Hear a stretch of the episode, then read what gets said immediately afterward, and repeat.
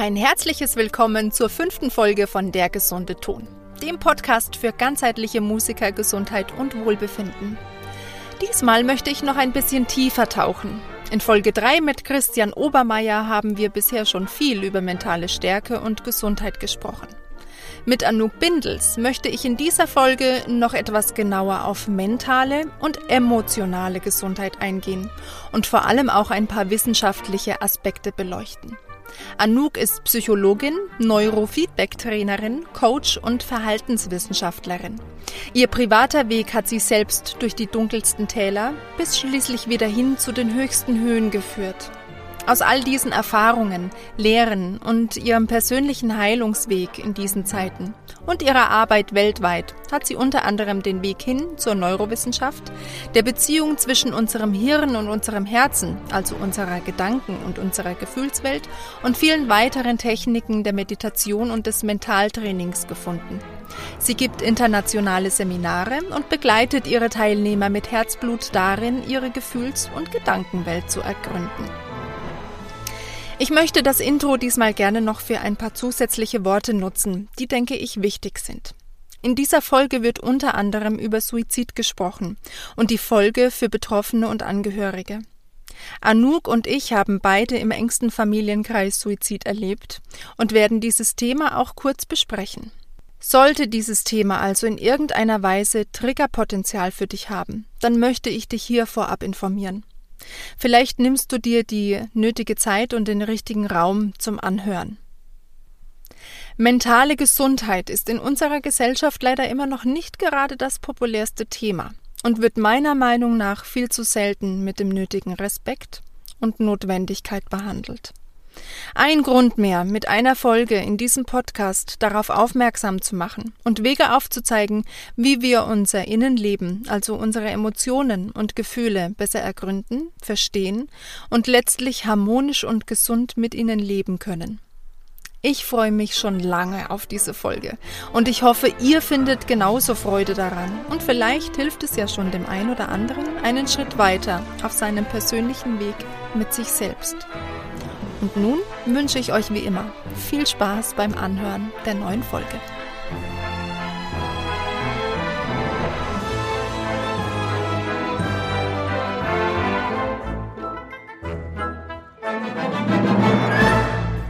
Hallo liebe Anouk und herzlich willkommen in meinem Podcast Der gesunde Ton. Danke, freut mich hier zu sein. Ich freue mich auch ganz außerartig, dass du dabei bist. Ähm, ja, ich bin gespannt, worüber wir die nächste Stunde so alles reden, welche Erkenntnisse ich vielleicht noch dazu gewinnen kann. Und ich würde dich jetzt erstmal ganz kurz vorstellen für alle, die dich und deine Arbeit noch nicht kennen. Ein Credo von dir ist, dass unsere Lebenserfahrung uns den Rohstoff liefert, damit wir ihn in Gold verwandeln können.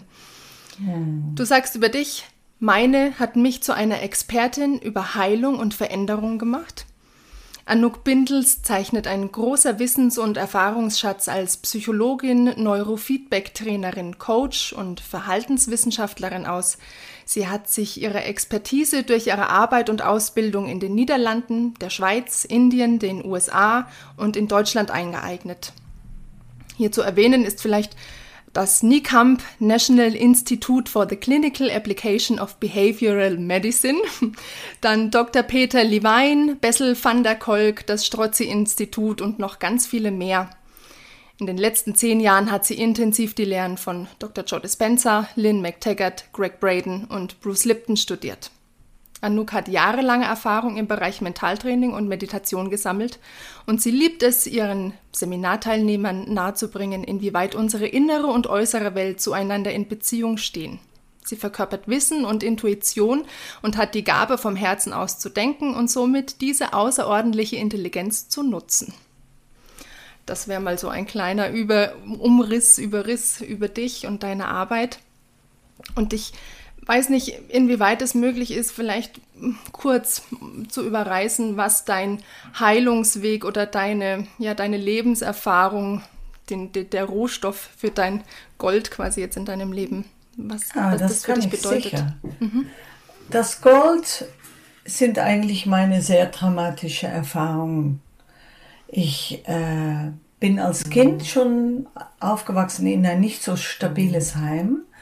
Mein Vater war geisteskrank und das hat dafür gesorgt, dass wir als Kinder schon viel miterlebt haben. Aber das war nicht so, das, ich, ich meine, da bin ich mit aufgewachsen.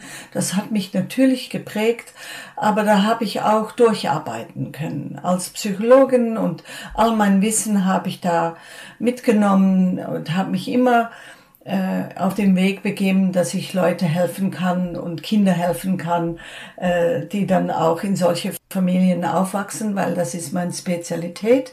Meine Spezialität als Psychologe ist, dass ich auch Familientherapeutin, Psychotherapeutin bin und Ehepaaren begleite, wo einer äh, die Ehepaaren eine psychiatrische Diagnose hat und mit Trauma zu tun hatte.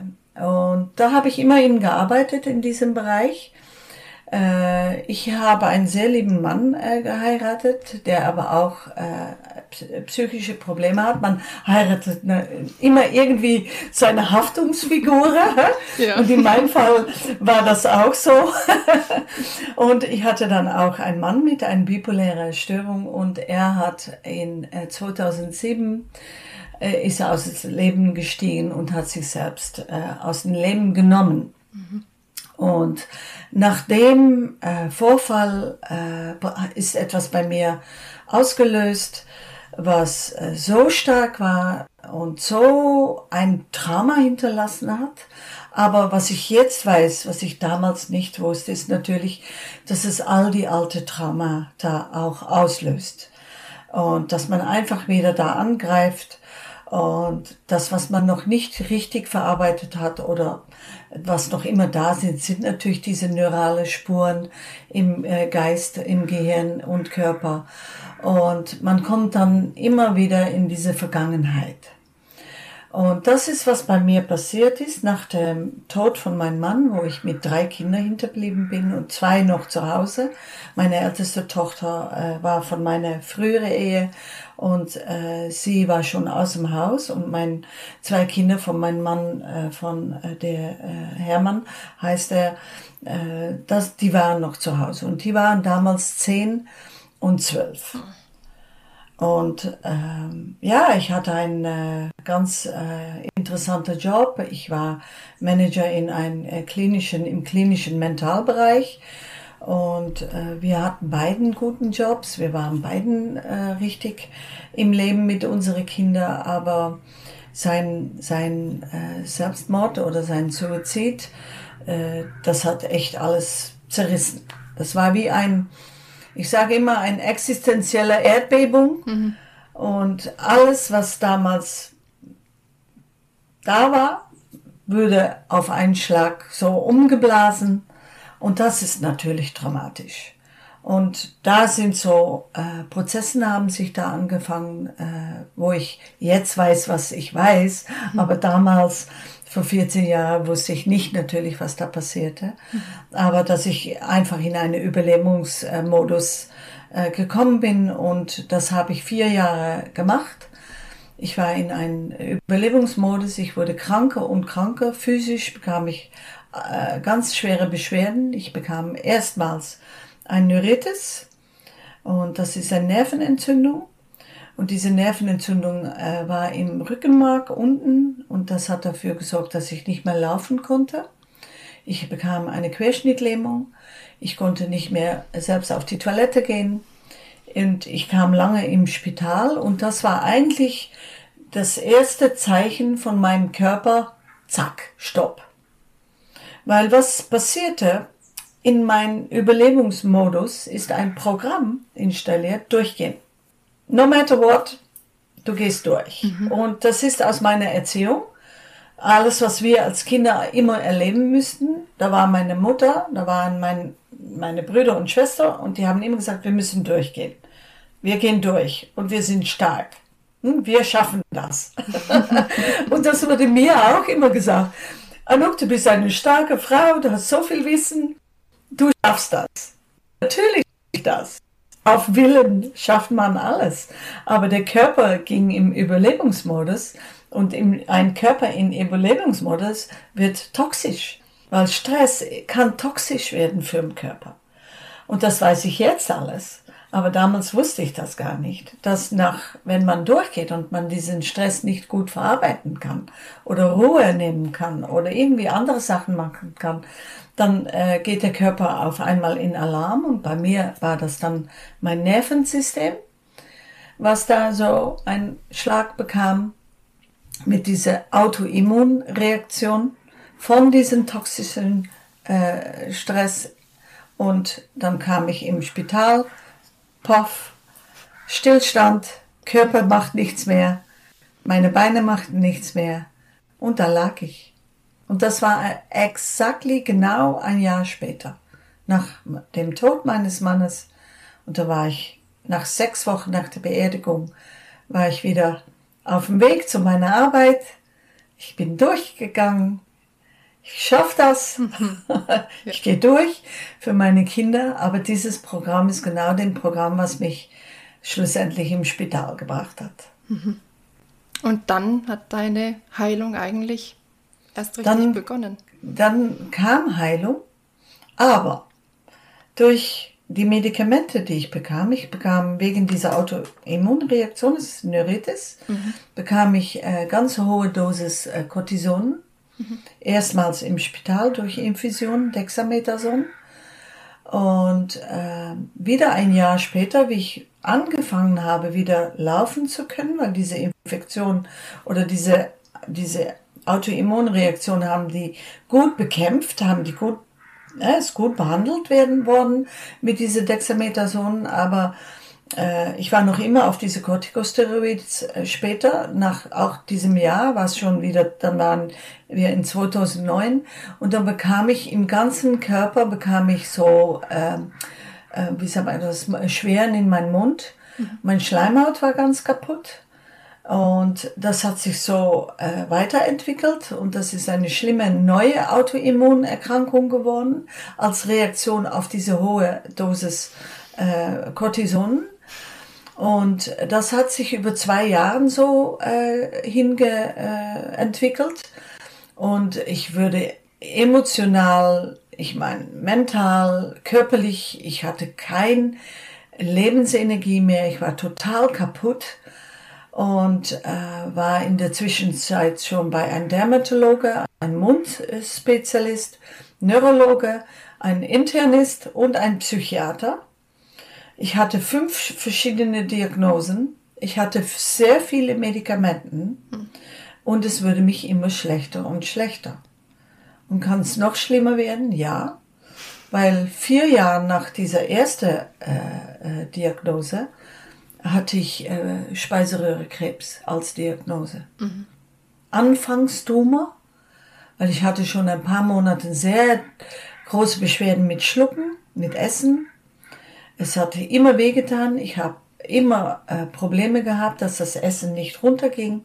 Dann haben die so Magenspiegelungen gemacht und da haben die gesehen, dass da am, am unten auf dem Übergang vom Speiseröhre zum Magen war ein Anfangstumor. Und dann kommt natürlich neue Medikamenten. die, die einzige Lösung, die man dann hat, ist Chemo oder Bestrahlung. Ja. Dann habe ich angefangen mit Chemo, weil ich dachte, ja, ich habe Kinder, die haben schon keinen Vater mehr. Ich möchte gerne äh, weiterleben und man klammert sich ja an alles, was man sagt, weil man will weiterleben. Und das war ja die Diagnose, das war echt der Hammer, das war der richtige Hammer für mich, emotional und mental, weil ich habe das nie erwartet, dass ich noch, nachdem ich vier Jahre schon so im Spur war von Nicht-Gesundheit, dass so eine Diagnose auch noch dazu kam. Das war echt schrecklich. Und dann habe ich diesen Chemo angefangen und das war von Montag bis Freitag, äh, ganze Woche, jeden Tag musste ich hin. Und dann am Freitag war ich zu Hause nach der letzten äh, Chemo von dieser Woche. Das war der erste Kur oder Kur, wie sagt man das? Erste Kur. Ja, Kur. ja Kur klingt mhm. ein bisschen sehr nett. Ja, genau, Kur klingt nett, aber es ist natürlich nicht, ja. mhm. weil Chemo ist Gift. Ja. Ich meine, das ist es. Das ist, man streitet Gift mit Gift, mhm. weil Krebs ist etwas, was nicht im Körper da sein soll, aber es wächst und Man bestreitet Gift mit Gift und ich denke, ja, die Ärzte wissen das. Und was dann passierte, war folgendes. Mein Herz hat an dem letzten Tag angefangen zu rasen. Ich war schon zu Hause.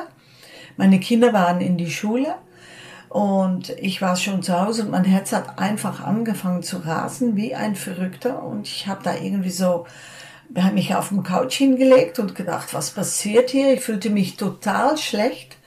Ich konnte das auch nicht mehr äh, äh, begreifen, was da passiert. Ich war eigentlich schon, was ich jetzt weiß, ein bisschen ausgetreten. Und zum Glück äh, kam da meine Schwiegerschwester, weil die sollte eigentlich die Kinder von der Schule holen und einkaufen gehen aber die war einkaufen und hat sich entschieden, erstmal die Einkaufen zu Hause abzustellen, vor dass die die Kinder abgeholt hat. Das war wie so ein Zeichen. Und die kam dann und die hat mir gesehen und die wusste genau, da ist etwas los. Und da hat sie 112 ge äh, gerufen und dann kam die Ambulanz und da bin ich mit Herzfehlen im Spital äh, gekommen. Mhm. Und das war für mich das Ende. Dann war es endgültig erreicht, das ja, Ende. Mhm. Ja, ja, ja. Das Ende vom Schulmedizin mhm. habe ich da.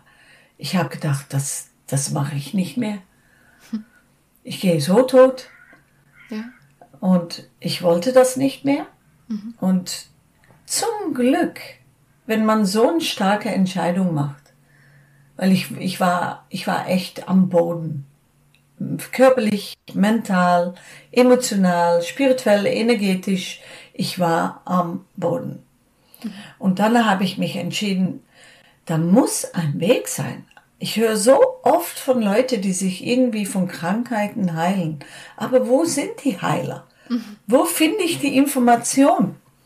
Und ich hatte, ich habe, nicht ich hatte, ich habe sie noch immer, eine ganz gute Freundin und äh, Alt, äh, Kollege, und sie hat dann mir gesagt, Anouk, es gibt Möglichkeiten. Wie ich das, dann habe ich mich auch endlich ausgesprochen.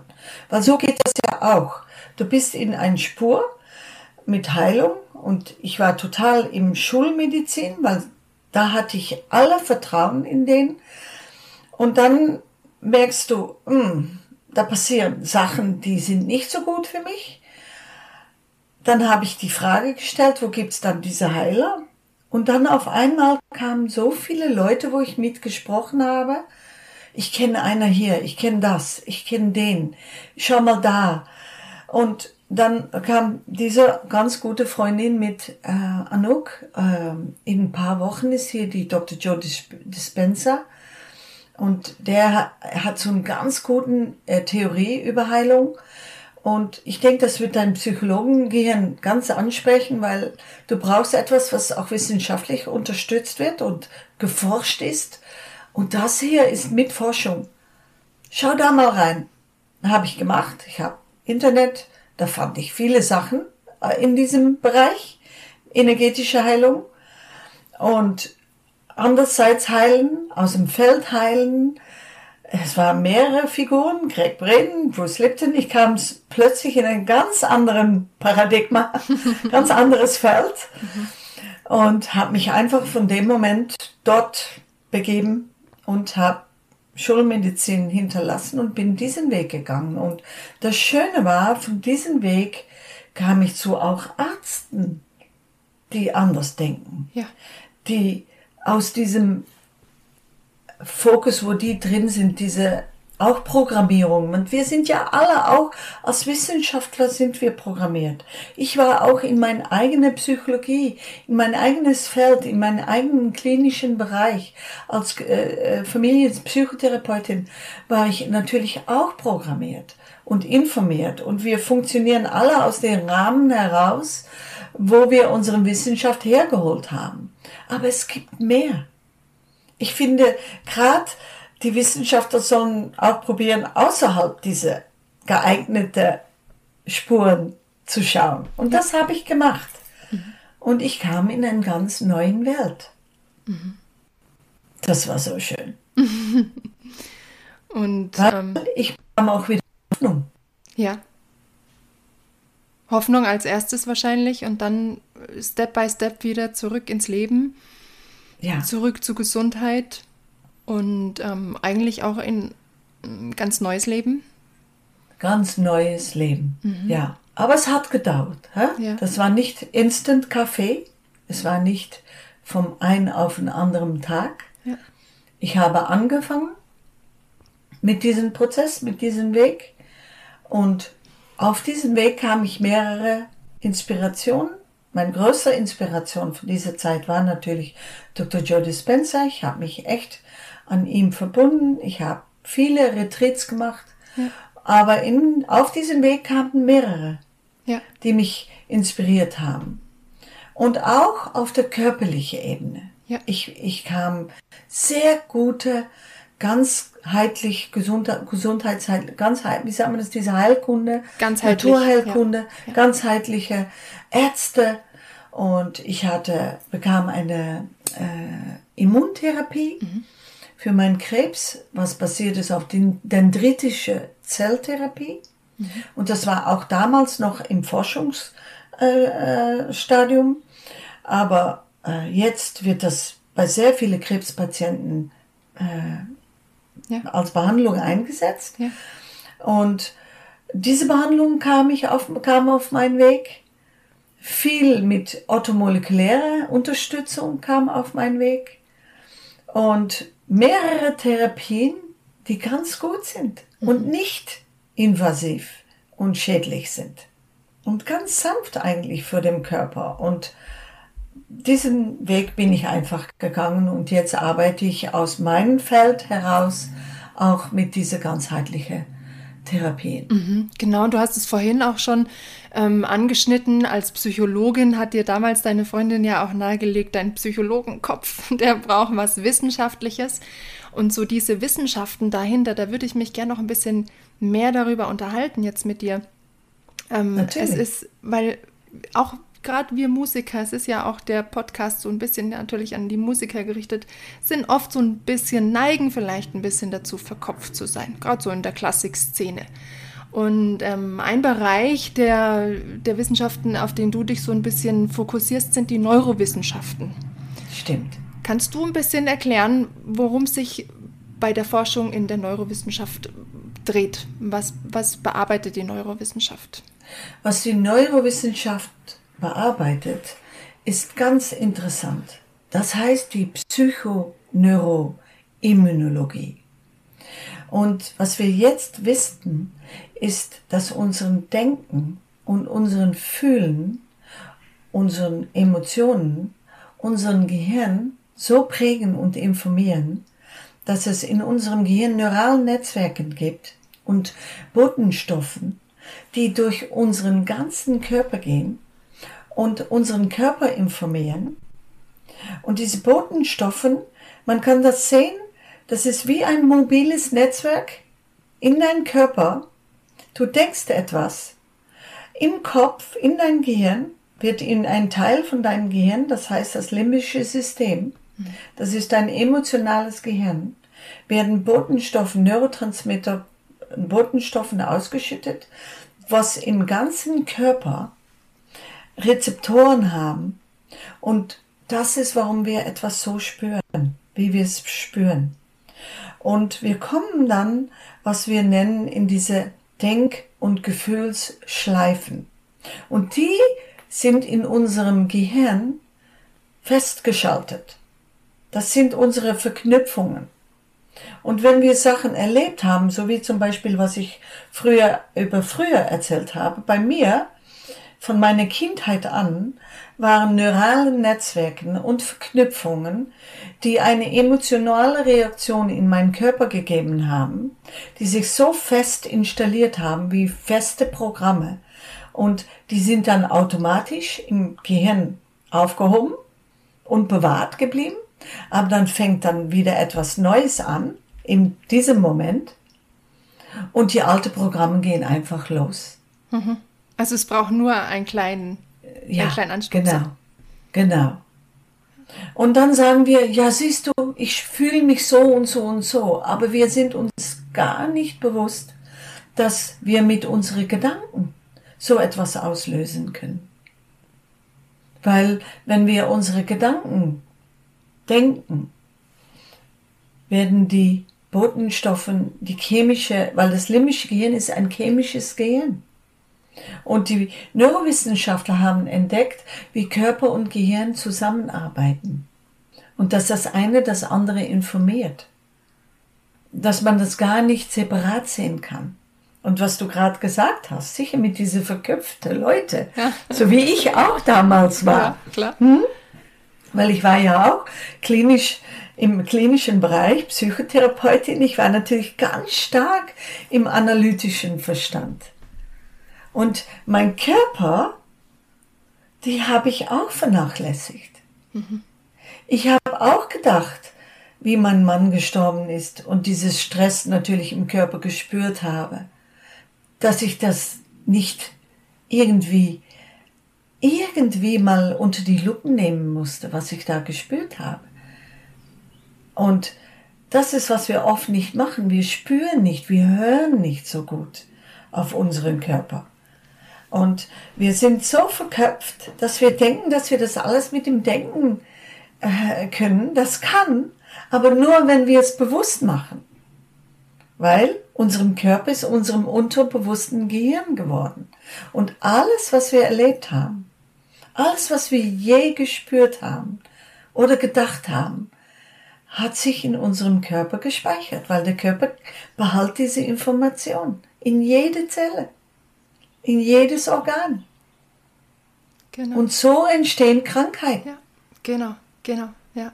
Ich musste jetzt gerade daran denken mit dem Körper. Ähm, es gibt bei ähm, bei Tieren den natürlichen Reflex, dass sie, ähm, wenn sie Stress haben, ihn wegzittern. Genau. Genau, also der Körper vergisst nicht, er speichert ganz gut ab. Ich würde noch mal ganz kurz gern den mh, mm, kleinen Bogen schlagen, weil vielleicht jetzt schon der ein oder andere Hörer, Hörerin denkt, ja, das ist eine Riesengeschichte und mh, mm, was hat das jetzt mit mir zu tun? Ähm, es ist stellvertretend Du hattest vorhin mal den Begriff Trauma, vielleicht fangen wir so an, Trauma genannt und auch deine Kindheitsgeschichte, meintest du, war ja eigentlich schon ähm, ein Stück weit Wegbereiter für die Dinge, die dir dann später passiert sind. Ja, genau. Und ähm, ich habe das Gefühl, Trauma wird manchmal so ein bisschen ähm, unterschätzt vielleicht oder, oder man denkt, es wird ähm, unnötig überbewertet, aber Trauma ist eigentlich schon in ganz, ganz kleinen Dingen versteckt. Und, ja, stimmt. Ähm, ich habe, also ich kann mich mit dir so identifizieren, weil ich natürlich auch, was jetzt die Zuhörer noch nicht wissen, ich habe auch Suizid in meiner Familie erlebt und als Musikerin dann natürlich, ähm, ja, hatte ich ein Trauma und musste irgendwie schauen, wie kann ich das jetzt in meinen Beruf ähm, mit reinnehmen. Und Trauma ist bei jedem anders. Also es muss nicht jeder jetzt einen Suizid in der Familie haben oder eine schwere Krebsdiagnose, sondern es kann schon auch einfach ein Erlebnis sein, ich sitze im Orchester, muss ein Solo spielen und mir versagt äh, die Hand oder die Lippe oder sonst irgendwas. Und das kann sich so im Körper hoch emotional eben abspeichern, ähm, dass es dieselben Wege ein Stück weit erfordert, die du dann ja auch gegangen bist und das stimmt. die Dinge, die du vermittelst. Du hast so recht, weil Trauma kommt vom griechischen Wort und heißt Wund. Mhm. Und es gibt körperliche Traumata, aber es gibt auch, und das ist, wo du von redest, diese emotional, emotionalen Traumata oder mhm. diese geistige Traumata. Einfach, wenn dich einer anschreit auf die Straße und deine Tasche wegnimmt, kann schon ein Trauma sein. Ganz genau. Oder du, du, du hast einen äh, Autounfall. Weißt du, es gibt Trauma, diese Emotionalwunde oder geistige Wunde, eine, eine Beziehung, jemand, der dich verrat in deine Beziehung, dich verlässt. Oder wie du sagst, man muss etwas einstudieren, wie ein großes Musikstück und man zum Beispiel ein Solist und der auf dem Moment, dass er da steht, kann er nicht. Das mhm. ist ja ein ganz großes emotionales Trauma ja. dann. Ja. So, da, das ist Trauma und was du sagst, ist auch sehr gut. Es wird eher unterschätzt als mhm. überschätzt. Genau. Und ich bin so glücklich, die Leute, und du hast gerade diese Eltern genannt, wie Peter Levine, und da, er hat das ja herausgefunden. Ja, dieses, dass, dass wenn wir unsere traumatisierte Leute dieses Zittern machen lassen, wenn die erzählen über ihre Traumata und der Körper anfängt zu zittern und wir es nicht sagen, dass es still sein muss, der Körper, sondern dass er zittern darf, bis wie lange dass diese Emotionalreaktion aus dem Körper raus ist. Das hat der Peter Levine äh, äh, rausgeforscht. Und es gibt im Moment für dich ein ganz schöner Dokumentäre vom Gabor Mate mhm. und das heißt Die Weisheit von Trauma. Und nächste Woche, vom 28. Juli bis 4. August, ist die wieder freigeschaltet. Kann man ihn wieder anschauen durchs Internet. Ich werde mhm. dich den Link schicken. Kannst du es anschauen. Super. Sollte der Podcast da noch nicht ähm, veröffentlicht sein, ich stelle es auf jeden Fall im ja. Nachhinein. Ja, genau. Habe ich es online weil, gestellt, ja. Weil es ist eine ganz, es ist ganz wichtige Information und mhm. der Peter Levine, Gabor Mate und all diese ähm, äh, Psychologen, die jetzt zusammenarbeiten mit diesen Neurowissenschaftlern. Ja, weil du hast mir gerade gefragt, kannst du noch etwas zu diesem Neurowissenschaft äh, mhm. Forschen, Forschungen sagen? Ja, mhm. weil wir wissen jetzt, dass was wir eigentlich als Verhaltenswissenschaftler für 20, 30 Jahren immer gesagt haben über Verhalten von Leuten, wird jetzt unterbaut, wird jetzt richtig unterstützt durch diese neurowissenschaftlichen Theorien, die das jetzt alles äh, geforscht haben, was das Gehirn eigentlich alles mit dem Körper macht. Mhm. Und ja. darum ist es auch so wichtig, dass wir lernen, mit dieses neuroplastischen Gehirn zu arbeiten. Ja, das heißt, unser Gehirn ja, ist veränderbar. Wir, wir, können es, wir können es verändern, wir können die Strukturen umbauen und es ist kein, Plast ja, kein äh, abstraktes Ding in unserem Kopf. Nicht mehr. Ja. Mhm. Nicht mehr. Früher, mhm. wie ich, Psychologin, dann rede ich von den Jahren 80, während meiner Ausbildung, habe ich noch gelernt, Nervenzellen, wenn die kaputt sind, ändert sich nichts mehr. Aber mhm. jetzt haben die Neurowissenschaftler wissen, hey, das Gehirn ist sehr neuroplastisch. Auch Gehirnzellen wachsen neu und wir können sehr viel mit unserem Denken und unserer Kraft des Geistes, unserer Kraft des Körpers, des Spürens beeinflussen und ändern. Mhm. Womit unseren Handeln und Verhalten auch ändert. Du hast vorhin ähm, das Herz schon mal kurz angesprochen.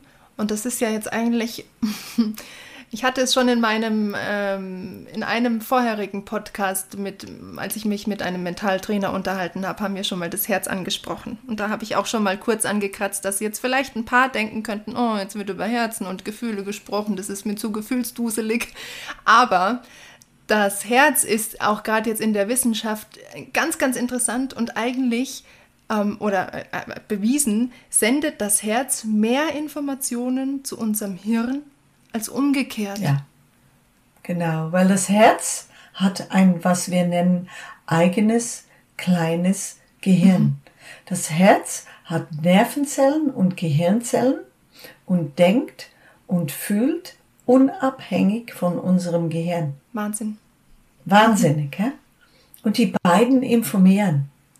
Das heißt, das Herz kann schon manchmal etwas spüren, was das Gehirn noch gar nicht registriert hat. Das heißt non-lokale, nicht lokale Intuition. Und es gibt sehr viele Forschungen und Untersuchungen. Das HeartMath-Institut in Amerika, in den USA, macht sehr viel Forschungen nach, wie funktioniert das Herz. Das gesunde Herzbuch von Professor Kahn ist auch sehr interessantes Studium. Amor ein ganz wichtiges Studium über Nervenzellen und Gehirnzellen im Herzbereich.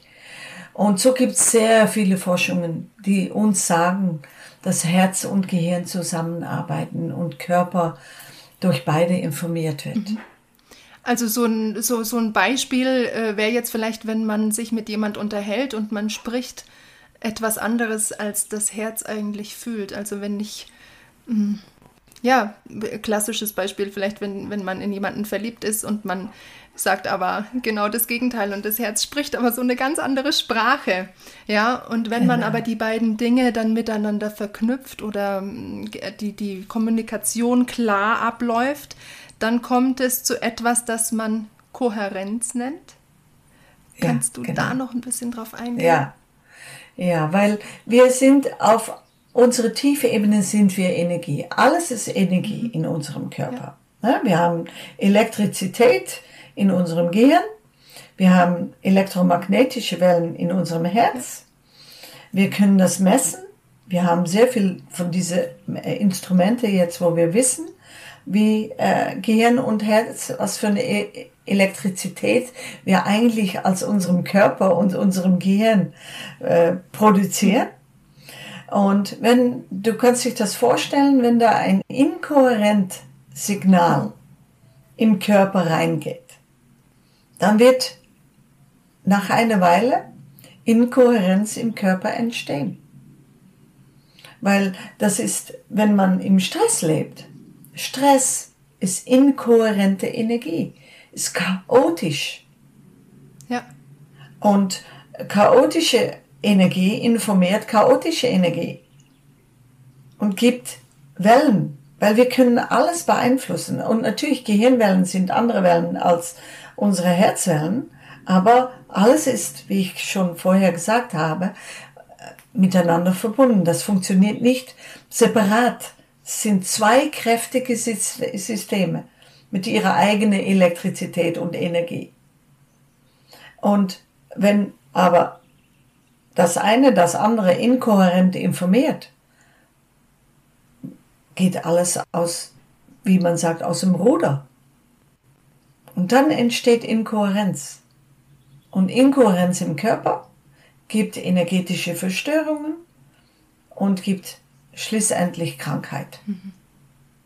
Weil es ist, man kann sehen, das ist wie ein Dominostein. Ja, die, die Dominosteine, die umfallen. Wenn hier etwas aus dem Ruder läuft, zack, zack, zack, zack, zack, zack, hormonal, emotional, mental, auf der Körperebene, Organe, Zellen, alles geht aus dem Ruder. Und das ist, was wir nennen, dann ist ganz großen Inkohärenz im Körper. Und du kannst dich vorstellen, dass von 2007 bis 2011 war ich im totaler Stress, alle auf alle Ebene, dass da in 2011 mein Körper total im Inkohärenz war. Alles, mein Herz, alles, alles war echt total aus dem Ruder gelaufen. Und es hat mich auch ein paar Jahren gedauert, bis ich es wieder in ein ruhiges Wasser war mit mich selbst und mein Körper sich heilen konnte. Und ein ähm, Tool, um Kohärenz entstehen zu lassen im Körper, was du auch gelernt hast, ist die Meditation, die du auch ja, weiter genau. lehrst und vermittelst. Ja, ja, stimmt. Was macht die Meditation mit, dann? Was mit Meditation passiert, ist erstmals, man geht mit seinem Bewusstsein nach innen. Hm? Weil wir sind sehr viel fokussiert auf die Außenwelt. Ja, alles, was da draußen ist. Wir öffnen unsere Augen am Morgen, pups, die Welt ist da, und dann fängt's an. Hm? Arbeit, Kinder, draußen, Familie, alles, was wir da draußen machen müssen, wollen, zu tun haben, das ist alles da. Aber wenn man nicht bewusst ist, wie der Körper sich spürt, was da für eine Energie im Körper ist, man, man geht einfach weiter dann lebt man aus diesen unterbewussten Programmen raus. Und mit Meditation kann man bewusst sich erstmal Stopp setzen, nach, mit deiner Aufmerksamkeit nach drinnen gehen, erstmal anfangen zu spüren, was ist eigentlich in meiner Innenwelt und dann mit bestimmte geleitete Prozessen kann man einen Prozess anfangen, wo man mit seinem Bewusstsein sein Unterbewusstsein neu programmieren kann. Und bewusst werden, was sind eigentlich meine unterbewusste Programme. Und das ist sehr wichtig, weil wenn man sich bewusst wird und in den Neurowissenschaften heißt das Neuro, heißt das Metakognition entwickeln, dass man eine Metaposition entwickelt über wie denke ich eigentlich, wie fühle ich mich, wie verhalte ich mich und wie spürt das für mich? Was ist, für, was ist das für eine Energie, wo, wovon ich eigentlich lebe? Und ich habe damals bemerkt, ich lebe von einer ganz hohen Stressenergie. Ja. Und wie ich, wie ich zum Körper gezwungen, durch meinen Körper gezwungen zum Stillstand kam, wurde ich mich erst bewusst. Weil das Rasen war da. Aber mein Körper konnte nicht mehr bewegen. Und dann in der Meditation sind dir dann Dinge bewusst, erstmal bewusst geworden, die schon immer da waren, aber du konntest sie wahrnehmen, sortieren und dann vielleicht auch ein Stück weit verlernen. Ja, neu betraten. betraten. Weil wenn man, man kann sich in diesen, es, es dauert, he? ich meine, es ist richtig arbeiten.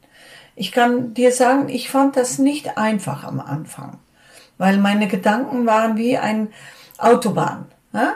Äh, und vor dass ich einer ne nehmen konnte, wo ich mich bewusst wurde, oh, das ist der, dieser Gedanke, was mich dieses Gefühl gibt, oh, und darum verhalte ich mich so. Das hat mich richtige Arbeit gekostet. Aber wie ruhiger ich wurde, wie mehr ich diese Metaposition einnehmen konnte, wie mehr ich diese Wahrnehmer wurde von meinen Gedanken, meine Gefühle und mein Verhalten, konnte ich auch mehr steuern. Weil, wenn da meine Gedanken mich krank machen können, können meine Gedanken mich auch besser machen. Klar. ja. Mhm. Das war die Frage. Und dann habe ich einfach ange angefangen, okay, mehr, wie sagt man das? Ich liebe, ich würde dich sagen, das Sanskrit-Wort mhm. für Meditation heißt kultivieren. Mhm. Und die Inder sagen es so, wenn man einen Garten neu bebauen will oder neu einrichten will, mit neuen Pflanzen, mit neuen Blumen, mit neuen Bäumen, was machen wir zuerst? Wir holen das Unkraut weg. Die nicht gewünschte Steine, die nicht gewünschte Pflanzen, die nicht gewünschte Unkraut und Blumen, das holen wir erst weg. Und dann fangen wir an, diesen Boden zu bearbeiten durch das mhm. alles. Da wird, da kommt mehr Raum, mhm. da kommt mehr, wird sichtbar. Man macht den Grund fruchtbar. Mhm. Und dann erst kann man neue Gedanken, neue Blumen, wenn wir im Gartenbereich sprechen bleiben, pflanzen. Ja. Und so funktioniert das auch mit dem Unterbewusstsein. So, wo ich mit angefangen habe, das ist auch jetzt meine Arbeit in dieses Herz- und äh, Gehirn-Heilungsprozess, ist, dass wir erst anfangen, was sind eigentlich die ungewünschten Programme? Was sind eigentlich die Gedanken, die ich nicht mehr denken will?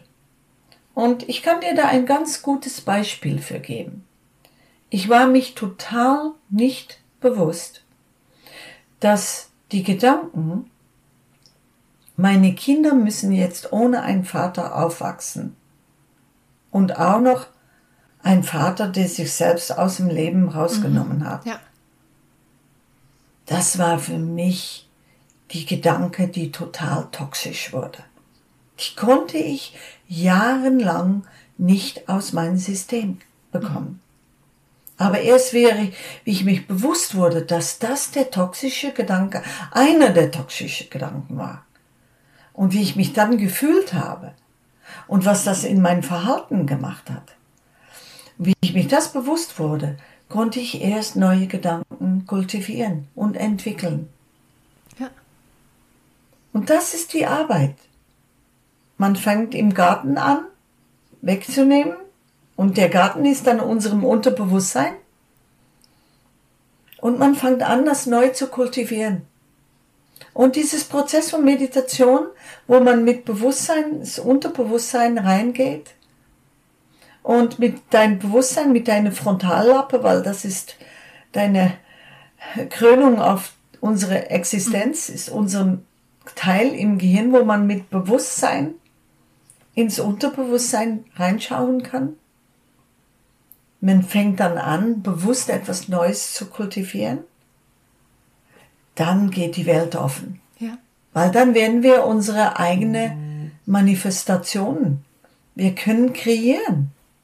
Und dann geht, gehen wir von Überlebensmodus zum Kreieren, zum Schöpfen. Ich würde gerne noch ganz kurz ähm, dieses, dieses Überwinden oder dieser erste Schritt, dieses Rausholen aus der Erde, die, die Steine und die Pflanzen, die man nicht will. Ähm, es ist wahrscheinlich auch deswegen fällt es oft so schwer, das ist der, die größte Hürde am Anfang, weil auch eine gewisse Art von Sucht nach diesen Dingen besteht. Sucht nach Gedanken oder eigentlich Emotion, Sucht nach Emotionen. Ja. ja. Ähm, kann ja. man sich eigentlich. Und das ist, weil der. Fast ja. wie, ein, wie ein Drogenabhängiger vorstellen. Ja.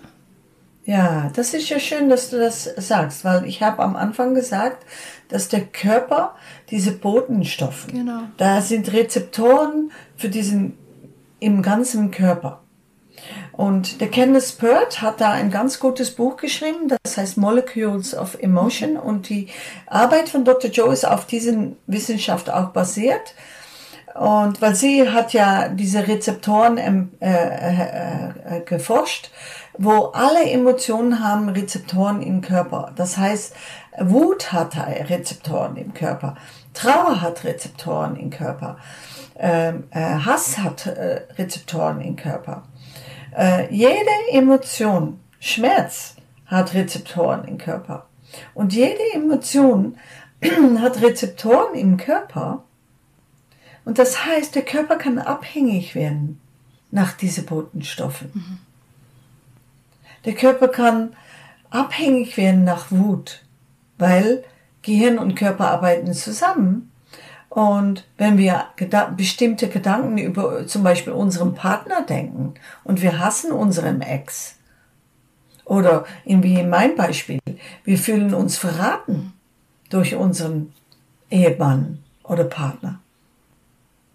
Dann, wenn wir immer diese Gedanken haben, pupp, schüttelt das Gehirn diese Botenstoffe aus, Körper sagt, ha, da sind sie wieder, und dann sagen wir, siehst du, und wir sind uns oft nicht, um, nicht bewusst, dass wir süchtig sind nach bestimmten äh, Stoffen, ja. Botenstoffen, die auch mit Emotionen zu tun haben. Weil unserem Körper ist das eigentliche Gehirn geworden. Wir verkörpern unsere Gedanken und Emotionen. Und wenn wir vor Jahren in eine bestimmte Schleife denken und spüren, ist unser Körper das geworden. Und brauchen wir nur eine Gedanke an diese Person. Und puff, diese ganzen Emotionen und Botenstoffen werden wieder ausgeschüttet. Und wir spüren es ja. wieder. Und das geht wie in ein Split von einer Millisekunde passiert das.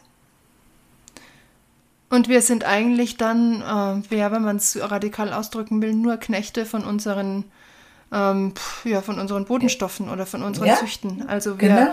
die wenigsten handeln, oder es ist den wenigsten bewusst, dass wir eigentlich zum größten Teil vollkommen unfrei ähm, handeln und, und leben, sondern genau. ja, abhängig sind von ja. unseren abgespeicherten alten Emotionen und Gedanken. Also ich muss es nochmal ganz kurz transportieren für alle, die, ähm, denen es vielleicht immer noch ein bisschen zu abstrakt ist. Ähm, als Musiker äh, rede ich von Auftrittsängsten, Versagensängsten, Wut gegenüber Kollegen, ähm, Dirigenten. ja, also da sind ganz, ganz viele Emotionen los bei uns. Und wie, wie fantastisch wäre es, um, Musik zu machen oder das auf ein nächstes Level zu bringen, diese ganze Geschichte, wenn wir uns all diese Dinge gewahr wären und wenn wir diese Dinge beeinflussen, bewusst beeinflussen Also wenn wir uns nicht wie ein Ping-Pong-Ball hin und her schmeißen lassen von unseren Emotionen, unbewussterweise, sondern und wir Gedanken, bewusst eingreifen. Ne? Und Gedanken, na klar, ja sicher. Erst ist ja der Gedanke da oder es beeinflusst beide, beide, beides, ja. beides, ja. ja. Ja, das ist so um, schön, dass du das sagst, weil das heißt, wir entwickeln mehr und mehr emotionale Intelligenz. Genau, genau, ja. Und das ist, was es braucht, um gut zu funktionieren und gut zusammenzuarbeiten.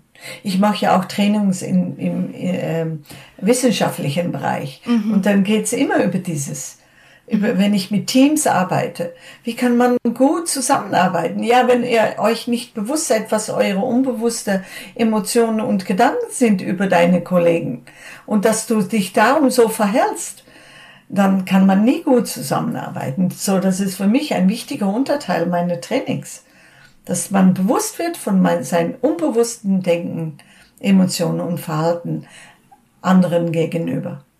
Mhm. Weil dann können wir ändern und steuern. Also du arbeitest unter anderem, ähm, du gibst Retreats und, und, und Seminare, eben jetzt auch für Unternehmen ja. im, im, im, wissenschaftlichen Bereich, aber man kann auch bei dir Wochenretreats als ganz normaler, ja.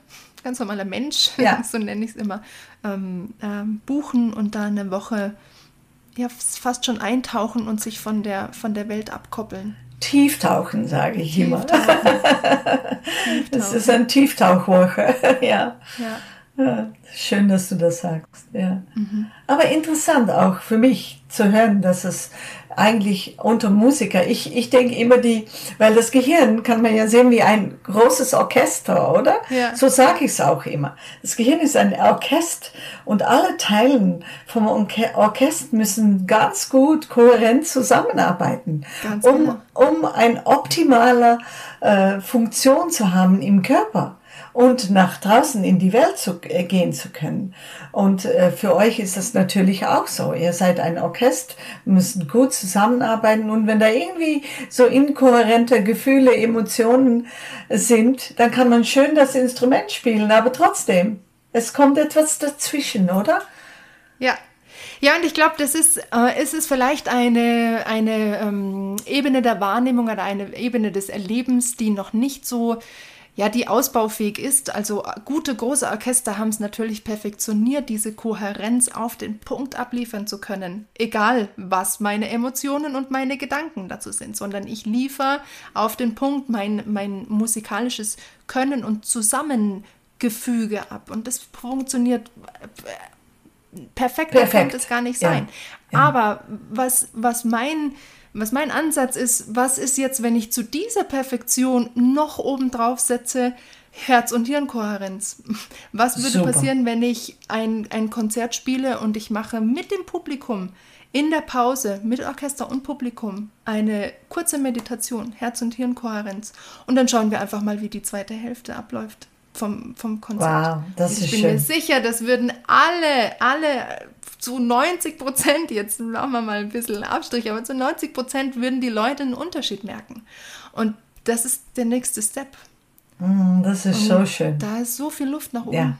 Ja. ja. und ich merke das auch. Ich habe äh, zufällig hatte ich äh, für ein paar Jahren äh, einen Musiker in meiner Praxis, mhm. die ich die sehr viele Beschwerden hatte mit seinem Körper und Viol und Cello, ja. war, aber Cello war sein äh, Instrument im, im Orchester. Und dann hat er angefangen mit Meditieren und er hat gesagt, meine, meine Musik und meine Übungen, ich bin besser geworden durch den. Mhm. Und ich weiß es. Viele Leute, ob es jetzt Musiker, wer auch ist, was man beruflich auch macht, wenn man selbst in Kohärenz lebt, wenn man selbst in dieser Herz- und Hirnverbindung lebt, dann wird das Leben einfacher und schöner und energetischer und vitaler. Und wir werden und bleiben gesunder. Auf jeden Fall. Auf jeden Fall. Und ich habe da von dir ganz viel lernen dürfen. Ich war damals es ist jetzt, ich glaube, drei, drei Jahre her, als ich bei dir auf einem Dreitagesseminar war und ich habe es eben schon erwähnt, ich habe, wir als Familie, meine Familie hat Ähnliches erlebt. Wir hatten eben den Suizid von meinem Vater ähm, und ich bin da mit meiner Mutter zu dir gekommen und ich weiß noch, du hast meine Mama angeguckt und hast gesagt, mach was, sonst wirst du krank.